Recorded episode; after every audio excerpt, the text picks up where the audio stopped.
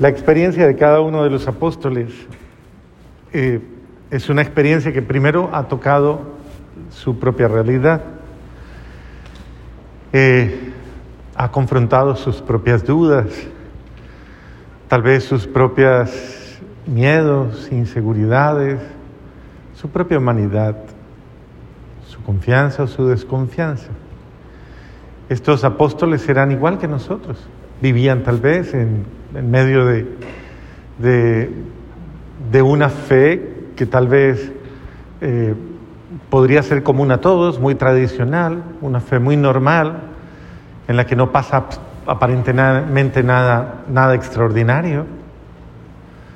Y comienzan a tener una experiencia que cambia su perspectiva de la vida, absolutamente cambia todo, todo lo que habían pensado hasta el momento.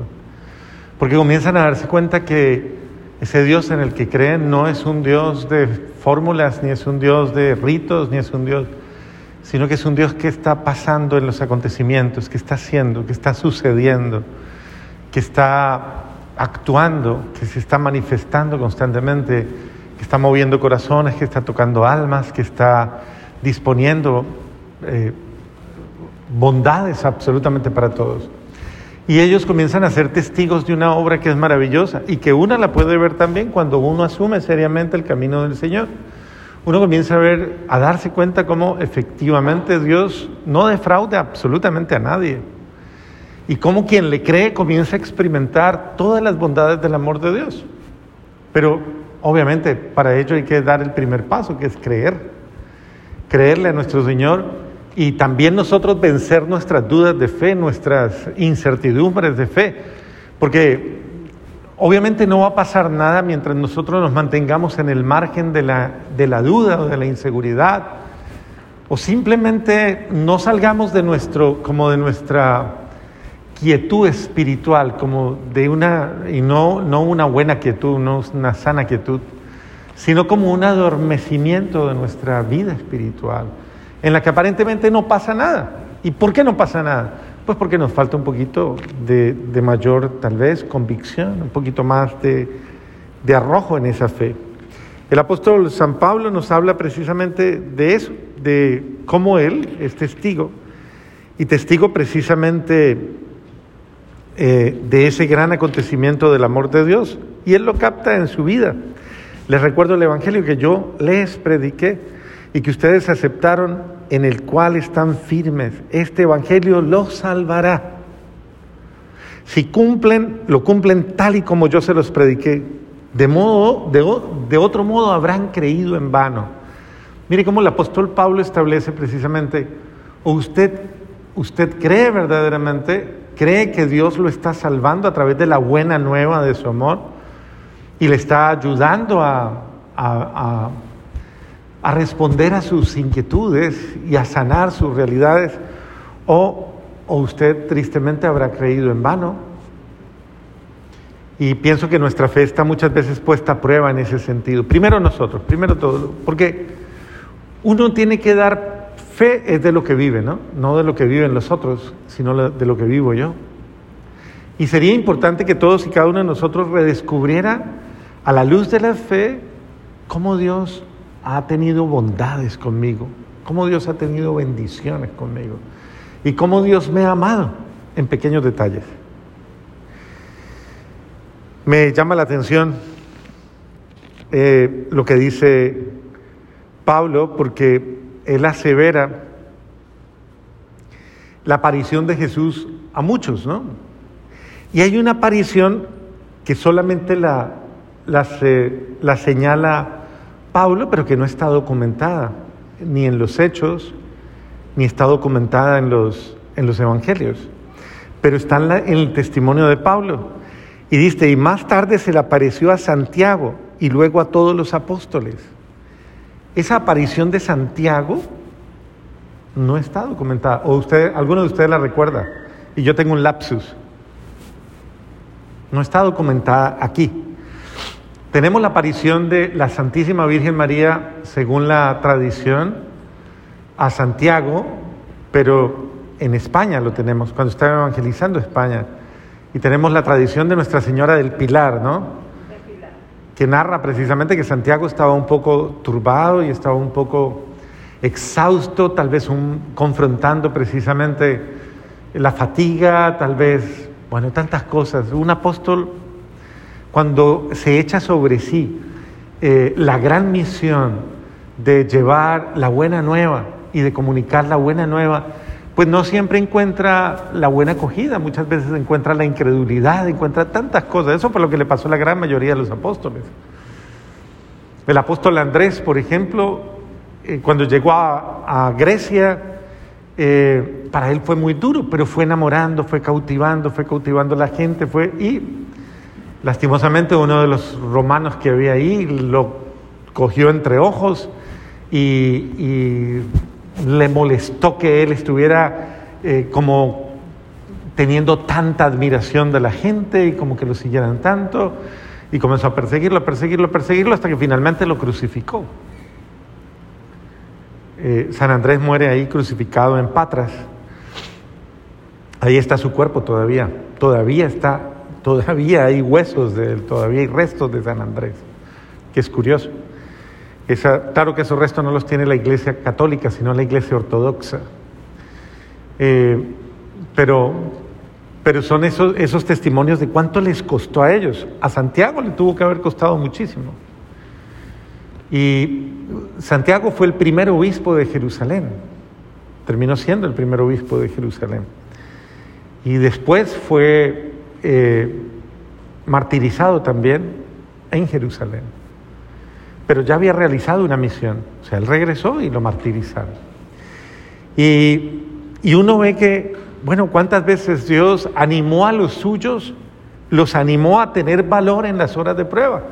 Porque la aparición cumplía como esa confirmación. Eran esos signos del amor de Dios para confirmar y como para decirle, no tenga miedo, yo estoy con usted y esto es real. Eh, muchas veces necesitamos esa fortaleza de la experiencia con Dios, pero esa experiencia con Dios obviamente se da en la intimidad de nuestro corazón y se da en la oración, en la plegaria. Eh, vemos ahora en el Evangelio Tomás preguntándole a Jesús, ¿dónde vas? ¿Dónde vas? ¿Y, y dónde vas? ¿Podemos o no podemos ir? Y Jesús le responde, yo soy el camino, yo soy la verdad y yo soy la vida. Jesús ha mostrado claramente la ruta por la cual ir. No te pierdas de mí. Es, es básicamente lo que le está diciendo. No te pierdas de mí. O sea, yo no te quiero perder a ti, pero tú no te pierdas de mí. Porque una de las cosas que nos sale al paso de nuestra vivencia es que nos distraemos demasiado y nos dejamos, nos dejamos confundir y nos dejamos llevar para otro lado. Y si tú no pierdes el norte o no pierdes el horizonte, ¿qué es Cristo? Cristo es el motor de mi fe. Cristo en todo su sentido. ¿Quién es? Lo que hace, lo que vive, lo que piensa, lo que siente. O sea, Cristo es aquel que nos inspira verdaderamente, pero es aquel que nos mueve desde el corazón. Entonces es importante que cada uno de nosotros no vaya por otra ruta no se pierda en el camino.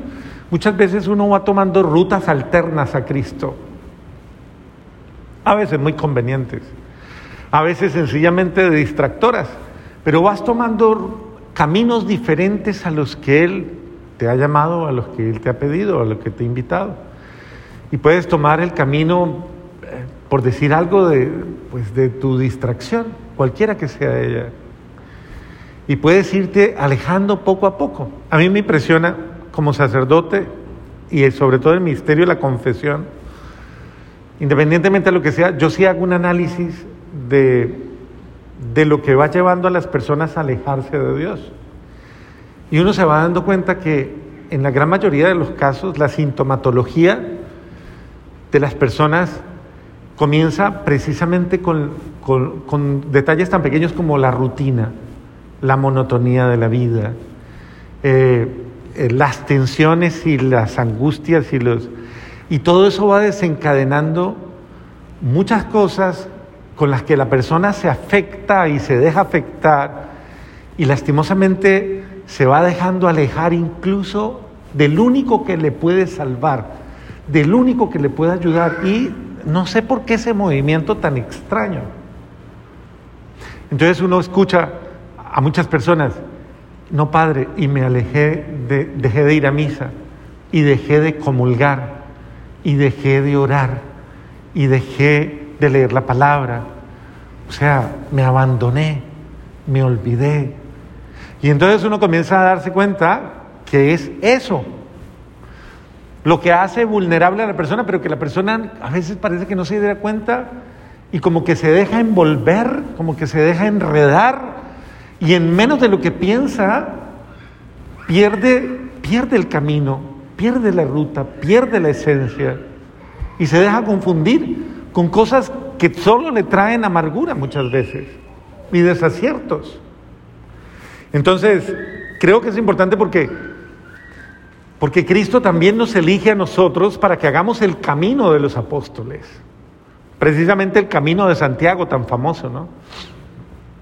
El camino de Santiago que es, no es eh, eh, pura montañismo. Hay gente que lo hace pensando solo en montañismo y no le importa. El, eh, hoy día se volvió en una moda, ¿no? El camino de Santiago. Entonces, mucha gente, yo tengo un amigo que se lo ha hecho como siete veces y, tiene una pared llena de todos los trofeos, de todo lo que, por el camino de Santiago.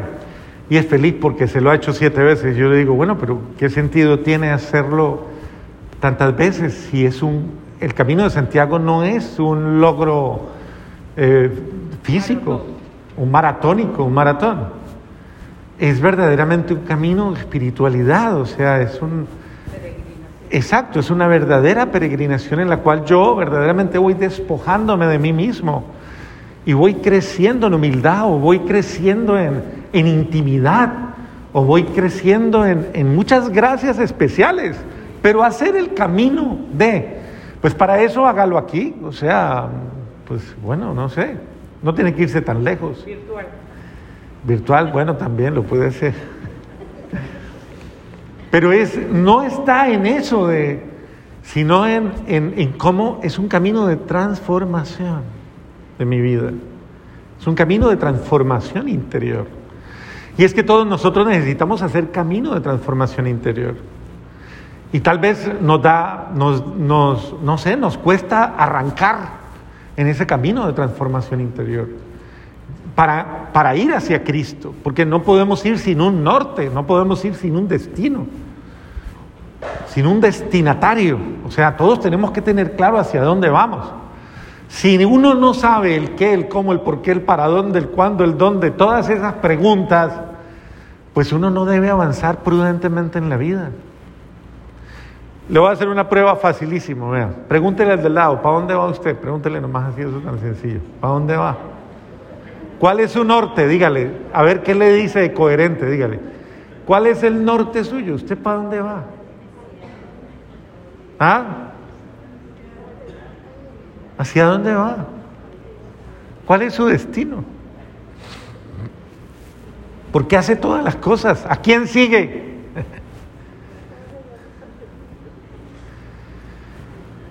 Y eso lo va ubicando a uno, porque puede que uno, uno esté como despistado y uno no sabe ni siquiera para dónde es que voy, ni qué es lo que quiero hacer, ni para ni cuál es mi norte o mi horizonte. ¿Para dónde va Vicente? ¿Para dónde va la gente? Ajá. Como dicen, no todo, no todo lo que va hacia adelante va hacia arriba, también va para abajo. Entonces, nuestro ideal no es ir hacia el abismo, nuestro ideal es ascender, o sea, crecer. Pero yo tengo, debo tener un norte claro en lo que hago, en mi horizonte. Y los apóstoles hicieron un camino con Cristo. Los apóstoles son los seguidores de las huellas de Cristo. Y ellos van siguiendo un camino y nos enseñan a hacer un camino también a nosotros. Es el camino del discipulado. El discipulado está antes del apostolado. Y el que es discípulo de Cristo sigue las huellas de Cristo, vive como su Señor, camina como su Señor, experimenta la vida de su Señor. Eso es lo que estamos haciendo en cada uno de los órdenes que Dios nos ha confiado. Como papá, como esposo, como madre, como hija, como, no sé, como soltero, viudo, separado, no sé, pero cada uno de nosotros está realizando un camino. Y es importante que no se pierda. Bueno, le dice Felipe, nadie ve al Padre si no es por mí, dice Jesús. Si ustedes me conocen a mí, conocen también a mi Padre. Y ya desde ahora lo conocen y lo han visto. Mire que Jesús siempre tiene una referencia, ¿no?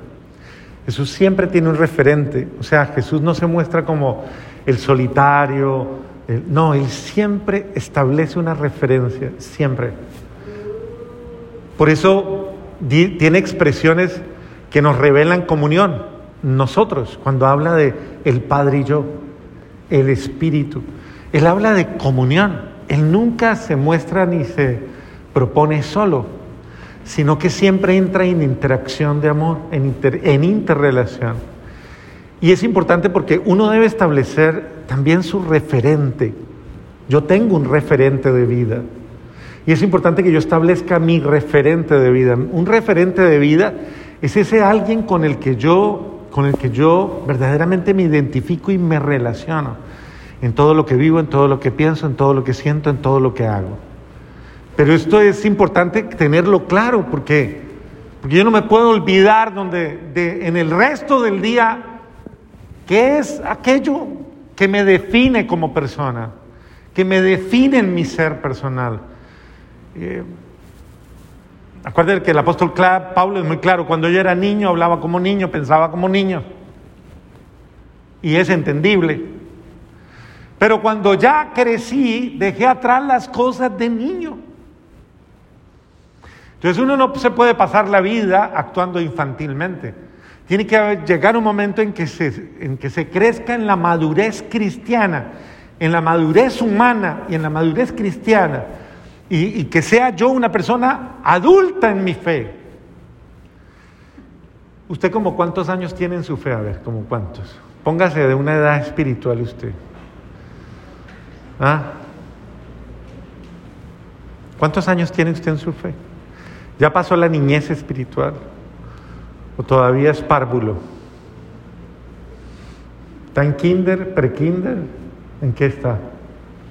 ¿En materno?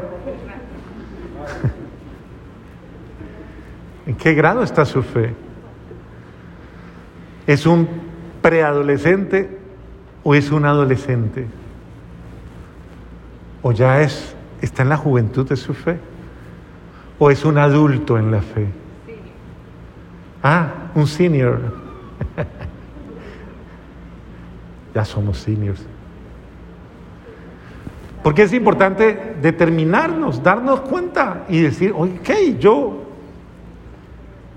si a usted le preguntan qué tan maduro es usted, ¿usted qué responde? ¿Qué tan adulto es usted? Porque Jesús dice, si no me creen a mí, crean las obras que yo hago.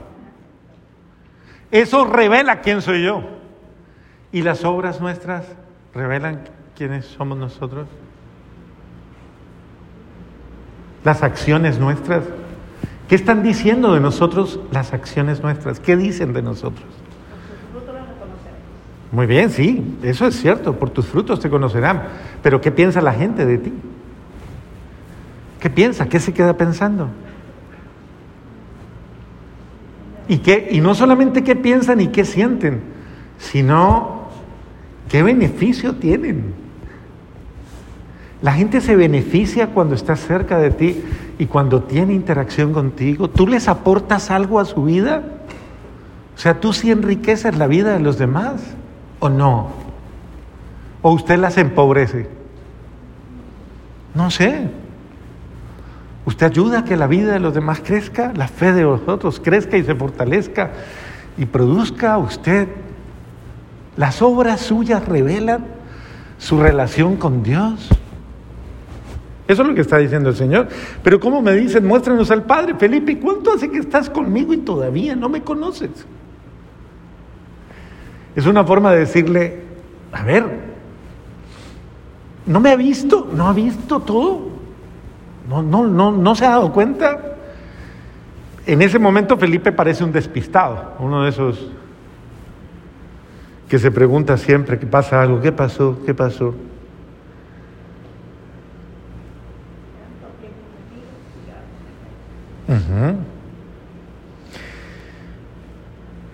¿O no crees que yo estoy en el Padre y el Padre está en mí? Las palabras que yo les digo no las digo por mi propia cuenta.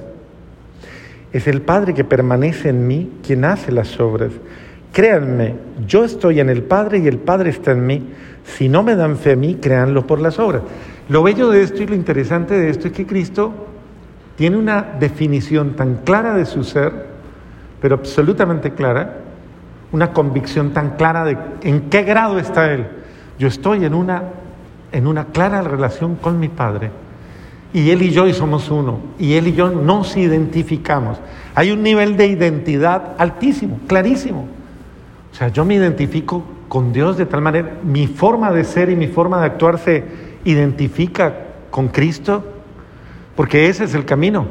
Si mi forma de ser y de actuar no se identifica con Cristo, creo que yo puedo decir con autoridad, la vida de Cristo en mí da testimonio de mí. Sea, lo que yo vivo de Cristo respalda mi ser. Es eso.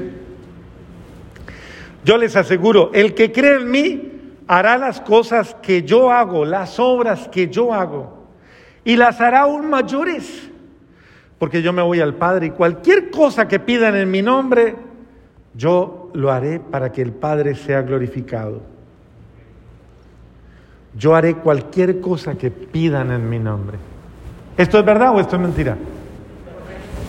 ¿Es verdad? ¿Cuántas veces nos hemos aprovechado de eso? Y lo hemos dicho incluso en nuestro propio lenguaje, Señor, en tu nombre, en tu nombre, con tu gracia, con tu poder, obra, obra en mi vida, obra en la vida de mis hijos, obra en mi hogar, obra, o he entrado a la desesperación, a la angustia y a la desgracia. El que cree en mí verdaderamente, ese está fortalecido, confiado. Ve ver todas las realidades a través de ese trasfondo de esperanza, en las que si yo estoy con Dios, verdaderamente Él respalda absolutamente todo lo mío. Un buen papá, una buena mamá, que se han preocupado por educar su familia, un buen esposo, una buena esposa, buena relación con un buen ser humano, que está viviendo su vida, no está solo, está respaldado por el Señor. Eso es lo que el Señor les está acabando de decir. El que permanece en mí, yo permanezco en Él. Y todo lo que pida, yo, yo lo voy a respaldar. Yo lo respaldo. Entonces no tengamos fe, que nuestra fe salga de como de ese enfriamiento y como muchas veces de esa inseguridad o de esa tal vez inmadurez y comprometamos a Dios y digámosle, Señor, mire la expresión, Señor, tú lo prometiste. Porque eso es una promesa o no. ¿Es una promesa o no? ¿Sí lo es? Ah, bueno. ¿Cómo le dicen los niños al papá cuando le piden algo y el papá llega? ¿Qué le dicen? ¿Qué le dicen? Tú lo prometiste. Cumple tu palabra. Señor, hazlo. Sálvame, ayúdame, cuídame, protégeme, obra tu gracia. Yo creo en ti. Y en esa certeza veremos la gloria de Dios. Amén.